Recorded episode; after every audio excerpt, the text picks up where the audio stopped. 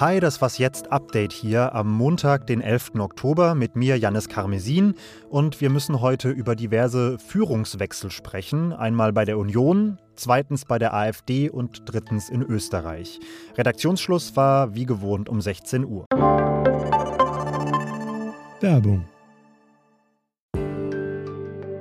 Diese Woche in der Zeit?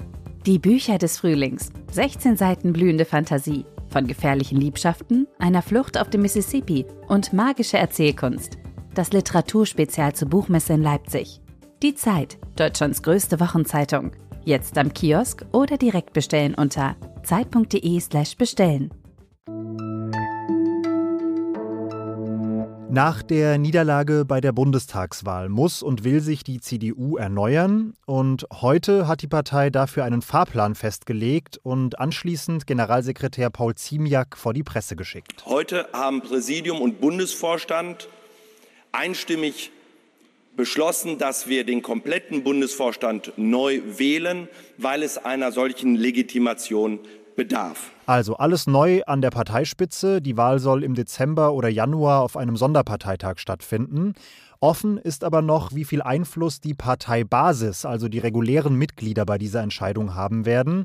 Teile der Partei fordern ja eine deutlich aktivere Einbindung der Mitglieder, zum Beispiel Sachsens Ministerpräsident Michael Kretschmer. Ob man das mit einem Mitgliederentscheid oder auf eine andere Art und Weise macht, wird man sehen.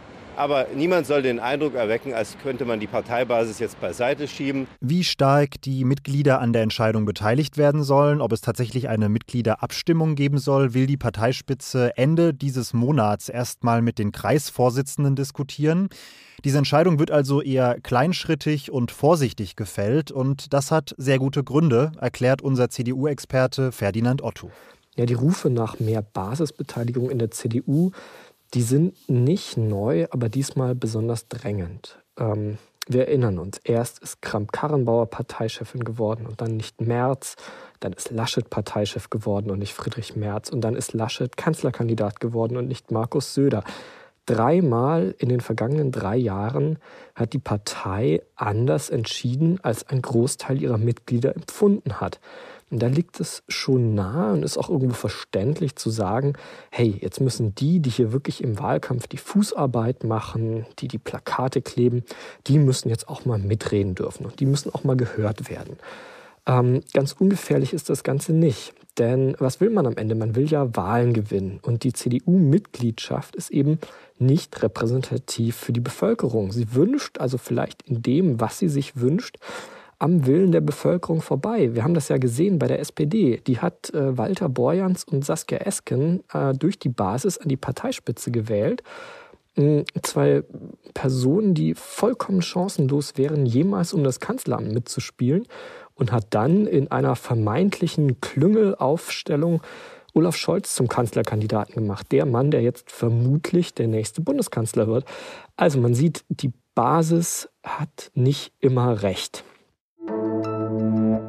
Seit längerem gibt es innerhalb der Alternative für Deutschland einen Richtungsstreit. Auf der einen Seite steht der rechtsnationalistische bis rechtsextreme Flügel und auf der anderen der zumindest in seinem Selbstverständnis noch gemäßigte Teil der Partei. Heute ist bekannt geworden, dass die wohl prominenteste Stimme dieses letztgenannten, in Anführungsstrichen gemäßigteren Teils der AfD sich zurückzieht, nämlich der bisherige Parteichef Jörg Meuthen. Er wird beim Bundesparteitag im Dezember nicht mehr für den Vorsitz kandidieren.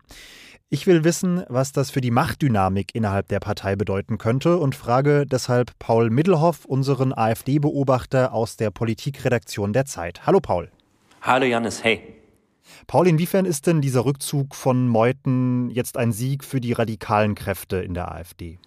Ich weiß gar nicht, ob es hier wirklich um eine Frage von Radikalen gegen Moderate geht, ähm, denn die AfD ist eine durch und durch radikale Partei und sie ist eben in Teilen extremistisch, deswegen wird sie vom Teil, äh, zum Teil vom Verfassungsschutz beobachtet.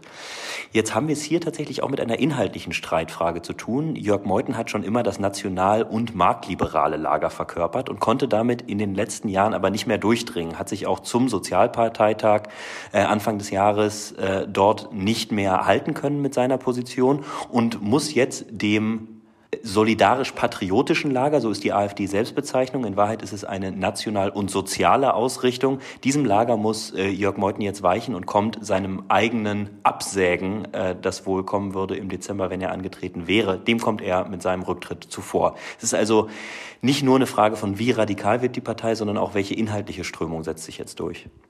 Wenn wir da ein bisschen konkreter werden wollen und von diesen übergeordneten Kategorien weggehen, was würde das konkret zum Beispiel inhaltlich bedeuten? Wir sehen schon länger, dass sich in der AfD ein Trend abzeichnet hin zu so einer Art Lega Ost. Die Partei ist in den ostdeutschen Bundesländern sehr stark. Äh, stärkste Kraft in Sachsen hat sehr viele Direktmandate geholt in Sachsen und Thüringen. In Thüringen auch stärkste Kraft. Im Westen hingegen ist die Wahl, ist die Partei bei den vergangenen Wahlen total abgeschmiert, hat äh, starke Verluste eingefahren. Bei der Bundestagswahl war sie auch äh, deutlich schlechter als beim bei der Wahl im Jahr 2017. Und man sieht also eine Verschiebung hin zu den Starken in der Partei. Und das sind nun mal die äh, Leute in Ostdeutschland, das sind Männer wie Tino Kropala, aber auch wie Björn Höcke, die sich für einen äh, sozialen Kurs einsetzen, einen nationalen Kurs, der gleichzeitig eine starke sozialpolitische Komponente fährt. Und das ist äh, zielt auf so eine Art völkische SPD, die die AfD im Osten sein will, die sie dort in Teilen auch schon ist. Das funktioniert extrem gut und die rechtfertigen sich eben jetzt mit ihren extrem starken Ergebnissen gegenüber den Westkollegen und sagen, unser Kurs ist der richtige und deren Dominanz wird jetzt auch am Abtreten von Meuthen deutlich. Alles klar, ich danke dir, Paul. Danke auch, bis dann, ciao. Österreich hat einen neuen Bundeskanzler. Gemäß Artikel 70 Absatz 1 ernenne ich Sie, Herr Alexander Schallenberg, zum Bundeskanzler. Alexander Schallenberg, bisher der Außenminister, führt ab sofort die türkis-grüne Regierungskoalition. Er ist heute von Präsident van der Bellen in Wien vereidigt worden. Er übernimmt das Amt von Sebastian Kurz, der ist ja am Samstagabend zurückgetreten. Aber Schallenberg und Kurz liegen ziemlich weit auf einer politischen Linie, sagt der Kollege Lenz Jakobsen von unserem Alpen-Podcast Servus Grüzi Hallo. Bei der Migrationspolitik sagt er von sich selbst, er sei Überzeugungstäter. Er wäre übrigens derjenige, der sich äh, noch nach dem Einmarsch der Taliban in Afghanistan, in Kabul dafür einsetzte, keine afghanischen Flüchtlinge aufzunehmen. Er liegt da voll auf Linie äh, von Sebastian Kurz. Die Kollegen von Servus Grüzi Hallo haben anlässlich der Turbulenzen in Österreich eine Podcast-Sonderfolge aufgenommen. In der sprechen sie ausführlich über Schallenberg, aber vor allem über die Rolle, die Sebastian Kurz im Hintergrund einnehmen wird als ein Schattenkanzler. Diese Sonderfolge finden Sie ab sofort auf allen bekannten Podcast-Plattformen und natürlich auf Zeit Online. Was noch? Ich will Ihnen gerne noch meine Helden des Tages vorstellen. Und das sind zwei junge Männer von den Solomon Islands, einer kleinen Inselgruppe im Südpazifik. Die beiden sind Anfang September mit dem Boot rausgefahren, sind da in ein heftiges Unwetter geraten und dann immer weiter raus aufs Meer getrieben.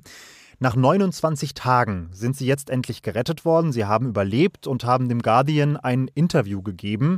Und darin sagt einer der beiden doch tatsächlich, dieser Monat als Schiffbrüchiger sei für ihn nicht die Horrorstory gewesen, nach der sie klingt, sondern eigentlich auch eine ganz angenehme Auszeit, denn er habe endlich mal wieder nicht an Corona denken müssen. So, und den Spirit, den nehmen wir jetzt mal bitte alle mit in die neue Woche. Was auch immer dieser nervige Montag für Sie bereithalten mag, nehmen Sie es positiv. So, Sie haben die Fakten zu den Nachrichten des Tages bekommen und eine Prise positives Mindset. Mehr kann ich heute leider nicht mehr für Sie tun. Die Folge ist vorbei. Wenn Sie uns schreiben wollen, dann gerne unter wasjetzt.zeit.de. Morgen früh meldet sich mit der nächsten Folge Elise Landschek. Ich bin Janis Karmesin, wünsche einen schönen Abend und sage bis bald.